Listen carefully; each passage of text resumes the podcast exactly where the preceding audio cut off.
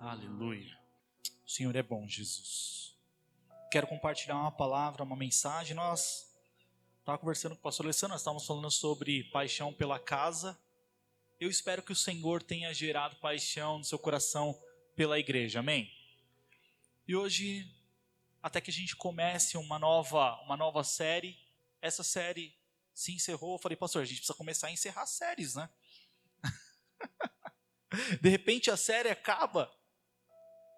Mas antes de nós começarmos uma nova série de mensagens, Deus colocou uma palavra no meu coração para nós compartilharmos hoje. O tema dela é Surpreendidos pelas Tempestades da Vida, porque não, não é uma, ou são duas ou três vezes que nós somos pegos por tempestades na nossa vida.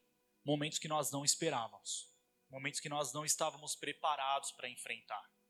A palavra do Senhor diz lá em Marcos, capítulo 4, versículo 35 ao 41, NVT, isso. A palavra do Senhor diz: Ao anoitecer, Jesus disse a seus discípulos: Vamos atravessar para o outro lado do mar. Com ele a bordo partiram e deixaram a multidão para trás, embora outros barcos o seguissem.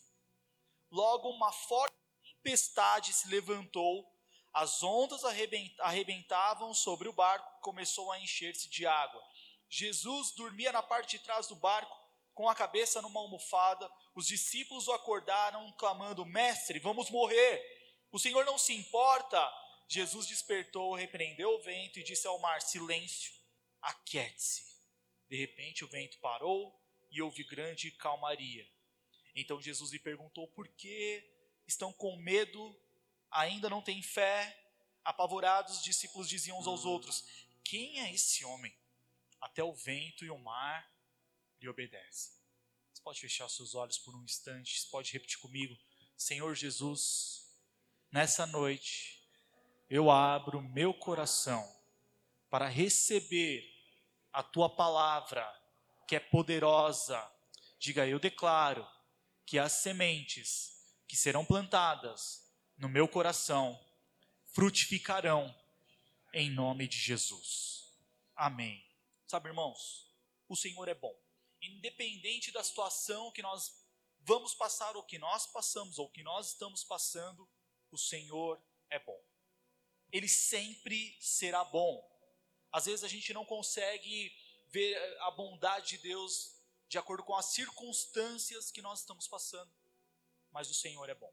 Às vezes a gente não consegue entender os projetos de Deus de acordo com as circunstâncias que nós estamos enfrentando mas o Senhor sempre será bondoso. Ele sempre será bom. Houve um dia, ou houve uma história, um súdito, ele, ele sempre dizia ao seu rei que o Senhor era bom. E toda vez que ele encontrava o rei, ele falava: Deus é bom, o Senhor sempre é bom. E que houve um dia em que eles saíram para caçar, e um animal selvagem, ele arrancou um dos dedos do rei, e o rei mandou prender aquele súdito. Porque como que pode o Senhor ser bom e sempre o súdito dizer que Deus estava com eles? E o Senhor permitia aquele momento, permitia aquela tragédia, permitia que aquele ataque ocorresse, que um dedo fosse perdido. Mas era um hobby do rei sair para caçar, ele gostava disso. E um dos dias que ele saiu para caçar, ele foi pego por uma tribo de canibais. E aí houve toda um, uma preparação para o sacrifício daquele rei que foi pego como uh, foi sequestrado por aquela tribo. No momento em que eles iam assassinar o rei, matar o rei, sacrificar o rei, o chefe daquela tribo olhou e reparou que aquele rei ele era imperfeito e que aquele sacrifício só poderia ser feito com alguém perfeito. E como o rei, ele não tinha um dos dedos, a tribo soltou o rei, libertou o rei e permitiu que ele fosse embora. Quando aquele rei voltou, ele procurou o súdito e ele falou: Olha, eu acredito no que você disse. Deus é bom. E porque aquele animal, aquele animal, ele arrancou o meu dedo, eu não fui assassinado por aquela tribo. Deus de fato é bom. Mas eu tenho uma, uma dúvida comigo. Se Deus é realmente bom, por que que, ele permitiu que eu prendesse você? Você foi jogado no calabouço, você ficou dias, meses lá. Ele falou: Rei, porque Deus é bom. Ele permitiu que você me prendesse. Porque se eu não estivesse preso, eu estaria com você na casa e eu teria sido sacrificado. Irmãos, independente da circunstância, independente do momento que nós vamos passar, que nós vamos enfrentar tempestades, nós vamos enfrentar momentos que nós não estávamos preparados, que nós não planejamos enfrentar, que a gente não escolheu enfrentar. Mesmo diante dessas circunstâncias, mesmo diante desses problemas, dessas situações, o Senhor continua sendo bom. Ele está no controle de toda a situação. As, as tempestades, os momentos, circunstâncias da vida nunca vão anular a bondade de Deus sobre mim, sobre você, meu irmão. Sobre mim, sobre a sua casa, sobre a sua vida, sobre o seu casamento, sobre a sua família. Independente da situação, independente da tempestade, elas nunca vão anular a bondade de Deus sobre nós. A nossa vida está no controle desse Deus bondoso. Muitas vezes nós não entendemos algumas coisas, mas o Senhor continua sendo bom, ele continua cuidando de nós. Um escritor chamado William Hendrick, ele analisando esse texto, ele diz que a gente pode uh, sintetizar esse texto aqui em seis pontos. Uma noite a bordo, uma tempestade furiosa, um clamor desesperado, um milagre impressionante, uma reprovação amorosa e um efeito profundo dentro de nós. Um efeito profundo no coração dos discípulos. O efeito profundo em todo aquele que recebe essa verdade. Que o Senhor nesses dias ele possa gerar isso no meu e no seu coração. Essa essa revelação, esse rema de que ele continua cuidando de você. Independente da situação que você vai enfrentar, ele continua cuidando de você. Independente da situação que você talvez esteja enfrentando hoje, ele continua cuidando de você, ele continua cuidando da igreja. Você tem valor para Deus. Amém, meu irmão? Queria compartilhar pelo menos três pontos a respeito desse texto. Três pontos. O primeiro é: nós precisamos entender como é que são as tempestades da nossa vida. Tudo bem, nós enfrentamos tempestades, mas como são essas tempestades? Como é que elas acontecem? Como é que são esses, essas, esses imprevistos? Primeira coisa, irmãos, é que essas tempestades elas são inesperadas. Ninguém espera uma tempestade assim. Ninguém espera. Talvez é um acidente, uma enfermidade, uma crise, talvez uma crise no casamento, talvez uma crise no emprego. Ontem, quando acabou aqui, eu e o Paulo nós ficamos conversando ali com o pastor Tino. E quando você olha um homem de Deus pregar, irmãos, um homem de Deus, eu digo, você, você não consegue mensurar se ele está passando por uma crise ou não. E nós estávamos ali, ele estava contando um pouco da, da experiência, da história, do testemunho dele. Eu achei interessante que ele disse que ele tinha dois empregos, ele estava assim, vivendo uma vida financeira assim muito estável, muito boa. Ele comia o que ele queria, e ele tinha o carro que ele almejava ter. Ele tinha dois empregos. Eu sei que um ele dava aula, o outro não lembro, Paulo, onde é que ele trabalhava, mas eram empregos muito bons. Em determinado momento ele perdeu os dois empregos ele ficou desempregado, ele perdeu os dois empregos. E ele ficou três anos desempregado. Irmão, imagina três anos, três anos de desemprego. Depois do primeiro, depois de um ano e meio, imagina você chegando na igreja e você precisando de uma cesta básica. Não tem mais renda, não tem mais entrada, não tem mais, né, não tem mais de onde entrar dinheiro acabou o seguro-desemprego, acabou o fundo de garantia, acabou, acabaram as reservas, ele já não tinha mais carro. E eu achei interessante que ele disse que não tinha mais amigos. Os amigos já não visitavam mais ele. Uma tempestade estava vindo sobre ele. Ele não pediu aquilo. Ele não cometeu um erro no seu emprego. Ele não é, tratou ninguém com, com ignorância ou foi rebelde ao seu ao seu líder no seu, no seu trabalho. Simplesmente, de forma inesperada, a tempestade surgiu. Eu falei, Deus, realmente nós não esperamos essas coisas acontecerem. Hoje eu tenho meu trabalho, consigo fazer projetos, fazer planos, talvez sonhar, mas e se eu perder meu emprego? como é que vai ser? Hoje nós temos amigos, nós nos reunimos, nós comemos juntos, mas quando essas coisas acontecem, você se sente sozinho, você se sente solitário. São as tempestades da vida, irmãos. Elas são inesperadas. A gente, a gente não ser. A gente não planeja isso. Os discípulos estavam com Jesus. Eles obedeceram a Jesus. Mas mesmo assim eles passaram por isso. Elas são perigosas. Mateus diz que o barco era varrido pelas ondas. As tempestades da vida são perigosas. Eu estava lendo um texto que o pastor Hernandes Dias Lopes, ele, tava, ele colocou sobre um período da sua vida que ele resolveu é, tirar um ano sabático e ele estava estudando, é, se eu não me engano, alguma, alguma ciência de teologia lá nos Estados Unidos, e era o ano de 2001, se eu não me engano. E aí, quando deu o, o, o tempo de voltar, ele preparou as malas e a viagem de volta estava marcada para o dia 12 de setembro. Mas um dia antes, no dia 11 de setembro daquele ano, ele se depara com aquela, aquela catástrofe que aconteceu com o símbolo da estabilidade econômica dos Estados Unidos, que foi o ataque às Torres Gêmeas. As tempestades da nossa vida são perigosas. Ele podia estar aqui no Brasil, mas e se ele tivesse ali? Nós não escolhemos isso, irmãos. Às vezes elas são inadministráveis, porque às vezes as coisas acontecem na nossa casa. Talvez é um casamento onde o marido ou a esposa foi fiel a vida inteira. Uma vida de fidelidade. Uma vida de cumplicidade. Mas há um dia em que um dos dois resolve viver uma aventura. E aí vem a infidelidade. E um dos dois resolve sair de casa para viver uma aventura. Às vezes as tempestades da vida são inadministráveis. Às vezes é um filho que se rebela e ele já não quer mais os conselhos do pai. Ele já não se importa mais com a preocupação do pai. A única coisa que ele quer é viver a sua própria experiência. E como que nós, como pais, nós administramos essas situações? Os filhos já não nos ouvem mais. Aquilo que tinha peso quando nós falávamos já não tem mais tanto peso.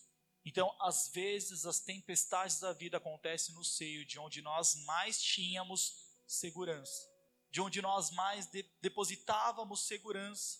Nós fazemos um balanço do nosso casamento está tudo bem, nós fazemos um balanço ali do nosso matrimônio está legal, está administrável, é, há uma alegria, há uma felicidade, os dois planejam juntos, o filho está ali e ele pede conselhos para o pai, o pai se, se sente é, importante, ou se sente orgulhoso, ele sente numa posição né, de muita importância diante do filho, mas chega o dia que, de repente, isso pode, isso pode acabar. Mas não é acabar de o filho sair casando, o filho sair para viver a sua vida. Quando eu falo de tempestade, é quando um dos filhos se rebelam. Quando o filho pródigo fala, não quero mais, eu quero a minha parte, por favor. Se o senhor morreu bem, se o senhor não morreu, bem também, importa que eu saia daqui, que eu vá viver a minha experiência. São situações inadministráveis, irmãos. Isso é que é tempestade da vida, onde nós não entendemos, não entendemos, mas as coisas acontecem. Nós não entendemos, mas são assim. E aí nós nos sentimos sozinhos na tempestade. São nesses momentos onde a nossa fé é provada, quando nós nos sentimos sozinhos, quando nós enfrentamos os problemas, porque quando nós estamos bem, Deus é bom, irmãos. Quando nós estamos com saúde, Deus é bom. Quando a nossa família vai bem, Deus é bom. Quando nossos nossos nossos empreendimentos eles estão trazendo bons rendimentos, ele, Deus é bom. Quando nós estamos dirigindo carros, mesmo com a alta da gasolina, Deus é bom. Mas é quando é exatamente quando nós não temos essas coisas, nós temos que declarar que Deus continua sendo bom, que Deus continua sendo bondoso que Deus continua no controle de todas as coisas. Acredite, irmãos, aquele que não passou por uma tempestade ainda, vai passar. Aquele que nunca enfrentou uma tempestade na sua vida, ele vai enfrentar. É inevitável. Enquanto nós vivermos, nós vamos ter que enfrentar isso. Nós vamos ter que enfrentar as decepções. Nós vamos ter que enfrentar as frustrações, nós vamos ter que enfrentar a rejeição, nós vamos ter que enfrentar as nossas próprias emoções, nós vamos precisar enfrentar isso. São as tempestades. Ninguém fala assim: ah, eu acordei hoje com uma vontade de ter um câncer. Como bom seria, como bom seria se eu tivesse um câncer hoje? Ninguém acorda pensando nisso. Ninguém acorda sonhando com isso. Então existem coisas que nós enfrentamos que nós não escolhemos. Nós não escolhemos passar. São tempestades. São tempestades da nossa vida, irmãos. Segunda coisa são os conflitos. Os conflitos que nós enfrentamos quando nós passamos por uma tempestade. Acredite, nós somos provados disso. Acredite, quando nós passamos por uma, por uma tempestade, nós somos provados disso. Nós entramos em crise. Nós enfrentamos muitas crises, nós nos deparamos com um conflito. E alguns até vão perguntar: será que realmente Deus existe? Será que eu estava no caminho certo? Será que eu estava na rota certa? Isso se você já não se perguntou na sua vida. Nós vamos enfrentar conflitos, as tempestades, irmãos. Eu sei que muitas vezes nós chegamos na igreja e nós queremos um culto onde o fogo ele venha e incendeia a gente. Mas a palavra de Deus está aqui para nos preparar para todo tipo de situação. E vai chegar o um momento em que você impor as mãos e orar para uma pessoa curar, não vai ser o suficiente para você superar os seus conflitos. Não vai ser o suficiente para você superar a sua tempestade. Nós vamos precisar de uma palavra para nos apegar. Às vezes a gente não vai ter nada. Nós vamos olhar e ao nosso redor não vai ter nada, não vai existir nada e nós teremos apenas uma palavra, uma promessa para nos apegarmos. Quando nós nos depararmos com esses conflitos, um dos conflitos é como que eu concilio a obediência a Cristo com a tempestade? Porque se você parar para pensar, o Senhor falou para eles: nós vamos agora para o outro lado. O Senhor não perguntou: o que, que vocês acham de a gente largar a multidão aqui e a gente ir atrás do gadareno?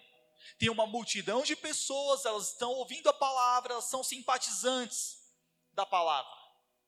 Mas tem uma pessoa só do outro lado, o que vocês acham de a gente ir para lá? O Senhor não fez essa pergunta, ele não pediu um conselho, ele simplesmente disse, falou, ele simplesmente disse aos discípulos: Nós vamos entrar no barco e nós vamos atravessar o rio, nós vamos para o outro lado. Há um objetivo, há um destino, nós vamos para o outro lado.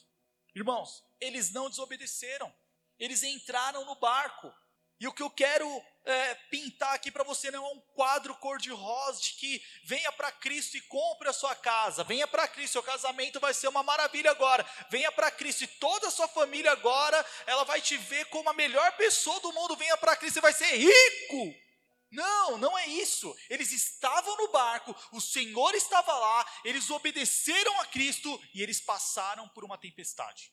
Porque a Bíblia diz que o sol brilha para todos. Assim como o sol, a chuva também é para todos, irmãos. Isso é para que a gente não entre em crise no dia da tempestade, porque o Senhor queria mostrar uma lição para eles. Mas é um conflito.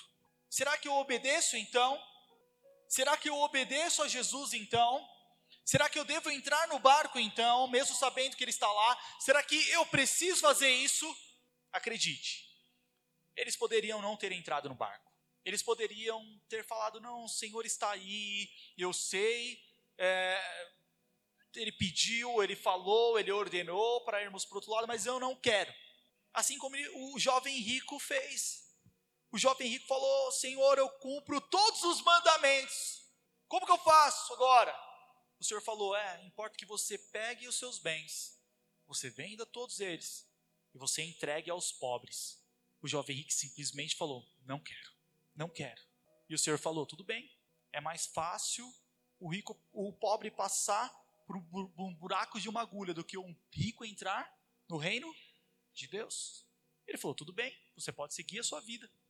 Assim como os discípulos tinham uma oportunidade, eles simplesmente poderiam entrar nos seus barcos e voltarem para sua casa. Mas eles deixariam de aprender uma grande lição. Eles deixariam de aprender uma grande lição.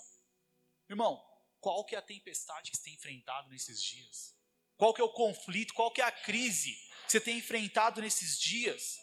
Há conflitos. Segundo conflito, como conciliar a tempestade com a presença de Jesus?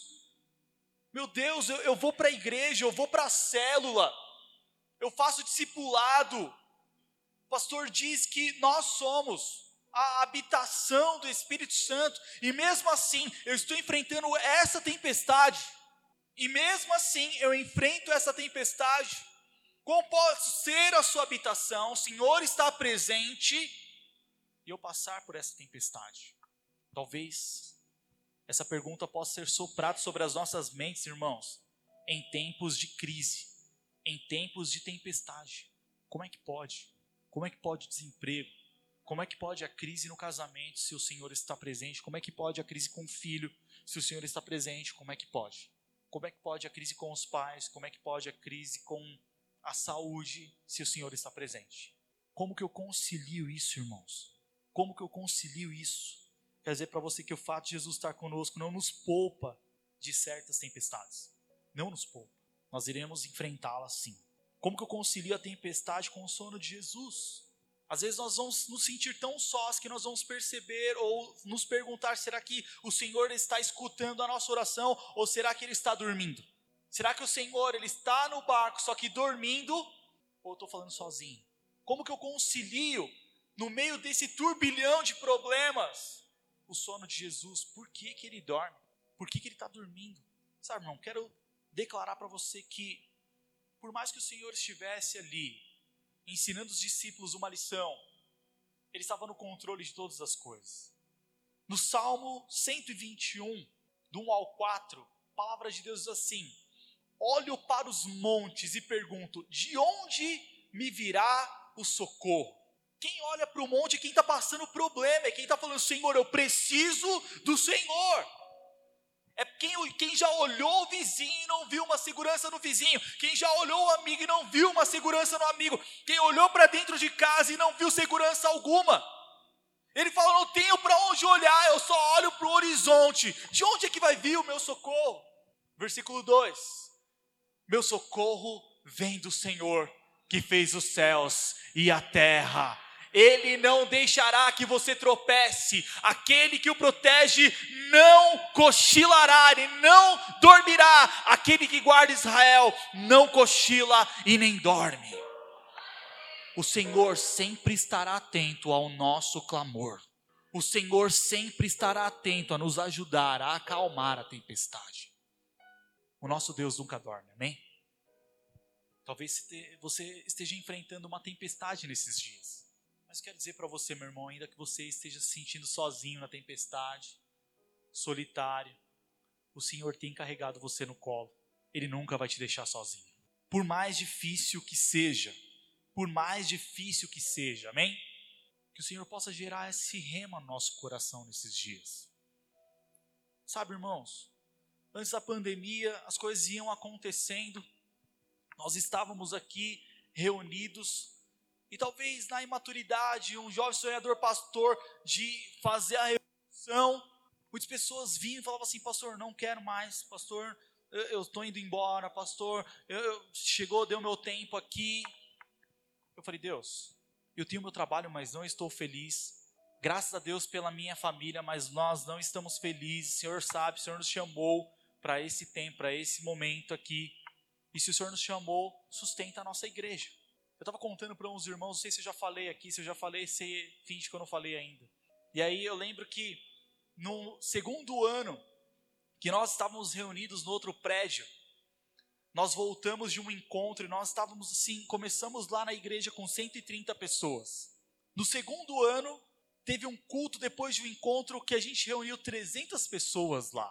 Eu falei, é isso, eu não me surpreendi com aquilo, eu falei, é isso, o Senhor nos chamou para isso. O Senhor nos chamou para isso, o Senhor nos chamou para a gente arrebentar aqui no Parque São Rafael. Vai ser a maior igreja daqui. Nós vamos arrebentar aqui. Eu não me surpreendo com os 300. Quanta arrogância.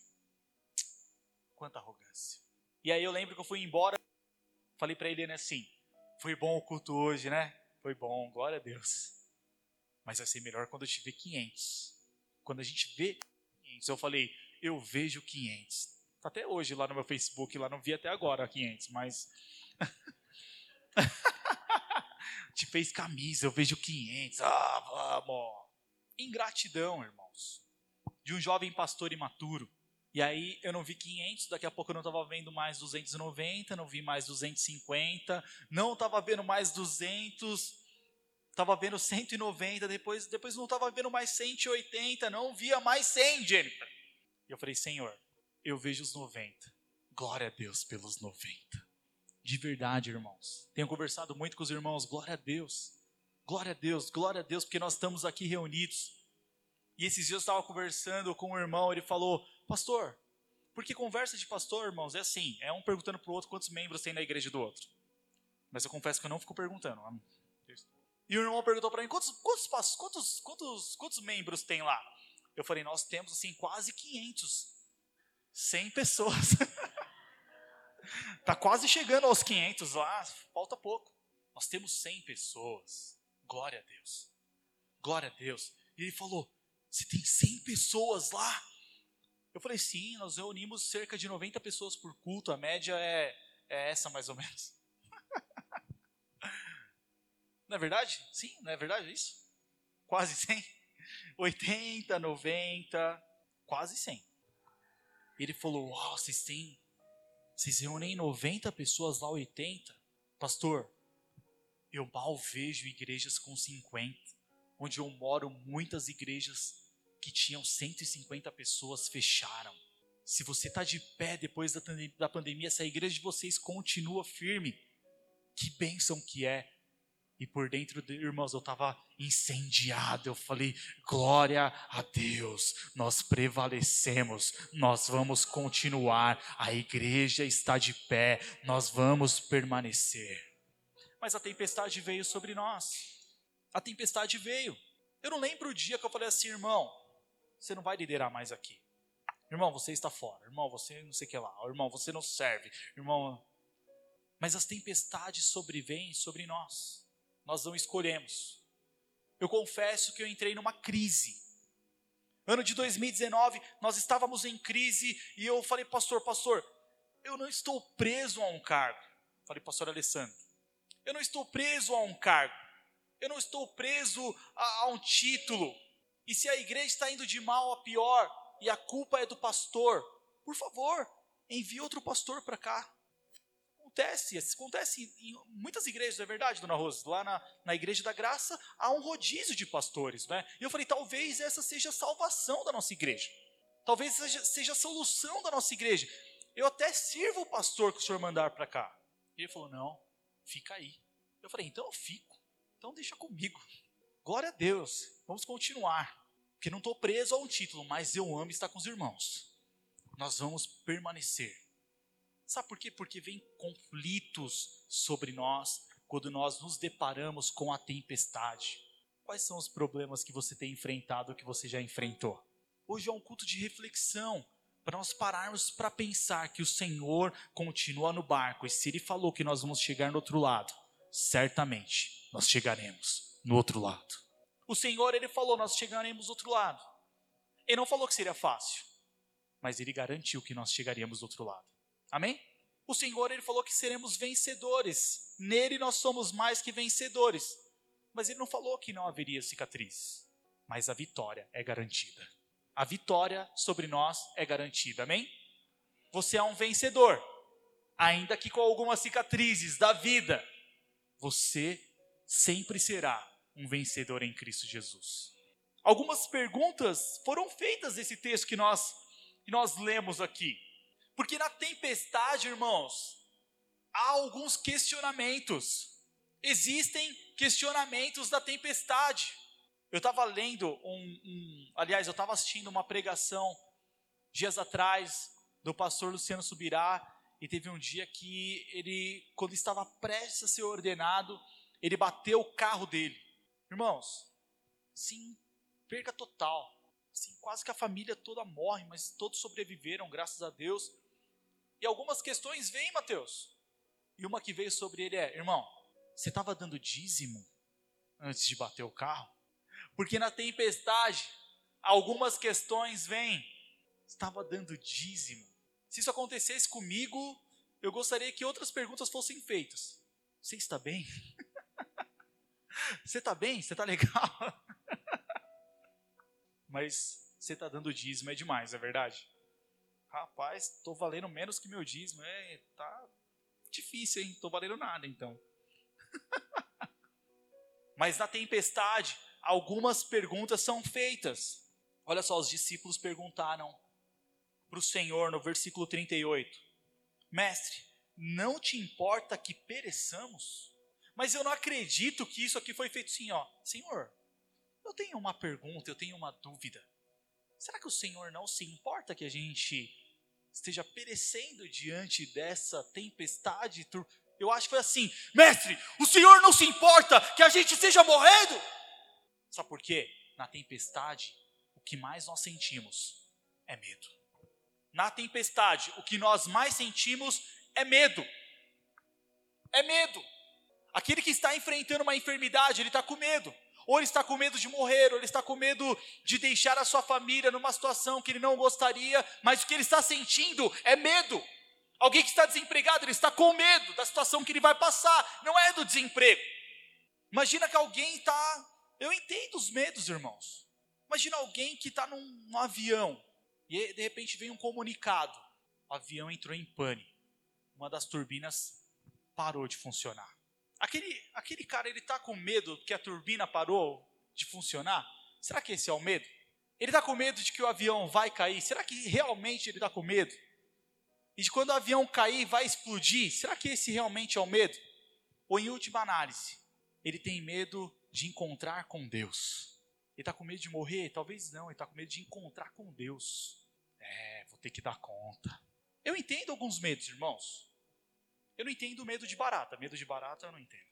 Medo de cair o avião, talvez sim. Medo de barata. Pergunta para o irmão que está do seu lado assim: tem medo? Existe um medo. Eles falaram: Senhor, não importa que nós pereçamos. E o Senhor pergunta para ele: Por que vocês são tão tímidos? Por que vocês não têm fé? Irmãos, aqueles discípulos, eles deveriam, eles deviam ter fé ao invés de medo.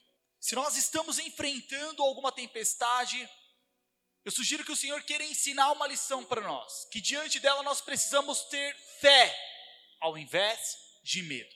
E existem alguns motivos para nós termos fé ao invés de medo. Primeiro, a promessa de Jesus. Se ele falou para você que a sua família vai ser salva, a sua família vai ser salva. Se ele falou para você que há um futuro para você, há um futuro para você. Se há uma promessa sendo feita acerca do seu chamado, do seu ministério, da sua casa, da sua vida financeira, da sua empresa, do seu chamado, vai se cumprir, porque uma vez que o Senhor promete, ele cumpre a sua promessa. Se o Senhor falou, nós vamos passar para o outro lado, eles deveriam crer não importa o que nós estamos passando. Mas eu sei que uma hora essa tempestade vai passar, porque se o Senhor falou que nós vamos passar para outro lado, mais cedo ou mais tarde, nós chegaremos lá. Nós chegaremos lá. O Senhor prometeu algo para o seu futuro, não importa o processo, não importa o que você tenha enfrentado neste processo, talvez tenha sido doloroso, mas o que importa é que ao final do processo, seus olhos contemplarão a promessa cumprida em nome de Jesus há uma promessa, eles deveriam ter fé. Outra coisa, a presença de Deus não é a presença de qualquer homem, era o próprio Cristo que estava lá, era o próprio Deus que estava lá. Quando nós estamos declarando sobre a nossa casa, a nossa casa é a habitação do Senhor, porque a nossa casa é a igreja, a presença do Senhor está lá, e na presença do Senhor o inferno treme. Na, inferno, na presença do Senhor, todo o inferno treme não é a presença de um anjo, não é a presença de um santo, não é a presença de um profeta, não é a presença de um ministro, é a presença de Deus. Eles deveriam ter fé.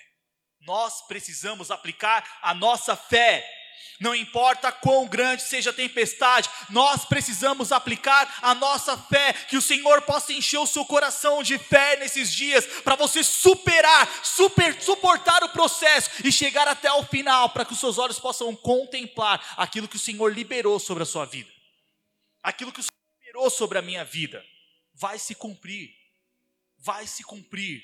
A presença de Deus é digna de fé, sim ou não, irmãos? A presença de Deus é digna de fé. A presença de Deus é digna de fé. Lá no seu trabalho, lá na sua empresa, no seu casamento, não importa quão grande seja a batalha que nós enfrentaremos, a presença do Senhor, ela estará lá e ela é digna da nossa fé. Ela é digna da nossa fé. Sabe um outro motivo? A paz de Jesus. Irmãos, se o Senhor estava ali na tempestade e ele estava dormindo, é porque certamente ele sabia que a tempestade iria passar. Havia paz. Eu acho que os discípulos não perceberam, mas você pode imaginar o Senhor dormindo no meio da tempestade? Será que você imagina um semblante angustiado em Jesus?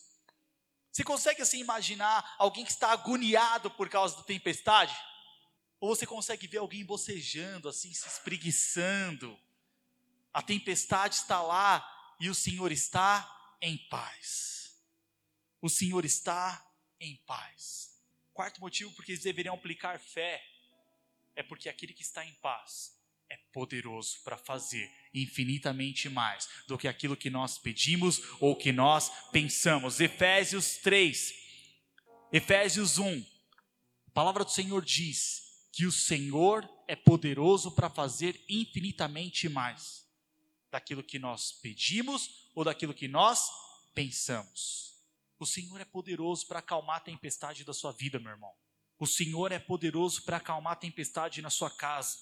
Acredite, o Senhor está conosco no barco, amém? Aquele que é poderoso para fazer infinitamente mais está conosco no barco. E aí eu fico pensando, irmãos, depois de tudo isso ter acontecido, os discípulos eles olham para Jesus, olham para si e eles fazem uma pergunta entre eles: Quem é este? Quem é este que até o vento e o mar lhe obedecem? Você pode ficar de pé no seu lugar, parece estar acabando. Quem é esse? Eu gostaria de fazer algo aqui. Queria pedir para que você fechasse seus olhos nessa hora. E eu não sei o que você tem enfrentado nesses dias. Eu não sei quais têm sido as suas tempestades mas gostaria que você soubesse. Talvez enquanto eu estava pregando, falando aqui, compartilhando essa mensagem, talvez vieram alguns pensamentos sobre você, acerca da tempestade que você tem enfrentado nesses dias. Mas a pergunta é: quem está com você? Quem é este que está com você? Quem é esse que está com você no barco? Quem é esse que até o vento e o mar lhe obedecem? Quem é esse? Quem é esse que está com você no seu ministério, no seu chamado? Quem é esse que está com você no seu casamento? Quem é esse que está com você lá no seu trabalho? Talvez está sendo perseguido lá. Quem é esse que está com você lá na sua escola? Quem é esse que está com você? Quem é esse que até o vento e o mar lhe obedecem? Quem é esse? Quem é esse? Quem é esse? Quem é esse? Quem é esse que acalma a tempestade? Quem é esse que acalma? Quem é esse que acalma o mar? Quem é esse? Que apenas uma palavra é suficiente para mudar uma situação. Quem é esse que libera uma palavra e muda uma situação? Quem é este? O seu nome é Jesus. O seu nome é Jesus. Eu vou dizer quem é esse. Esse é aquele que criou o céu. Esse é aquele que criou a terra. Esse é aquele que criou todo o universo e sustenta na sua mão todo o universo. Esse é aquele que está sentado no trono. Esse é aquele que não está sendo limitado pelo tempo. Ele é o tempo. Esse é aquele que não está limitado pela nossa justiça, porque ele é justo. Ele é a justiça. Ele é aquele que está no controle da sua vida. Ele é aquele que está no controle da minha vida, Ele é aquele que está no controle do início e do fim de todas as coisas. O seu nome é Jesus. O seu nome é Jesus. Esse é aquele que está com você no barco. É esse que está com você no barco. É esse que está com você no barco, meu irmão. Oh, Jesus. O Senhor é bom. O Senhor é bom. talvez está passando por isso, mas quero dizer para você, a intervenção soberana de Jesus, meu irmão, meu irmão, às vezes ela acontece quando todos os nossos recursos se acabaram.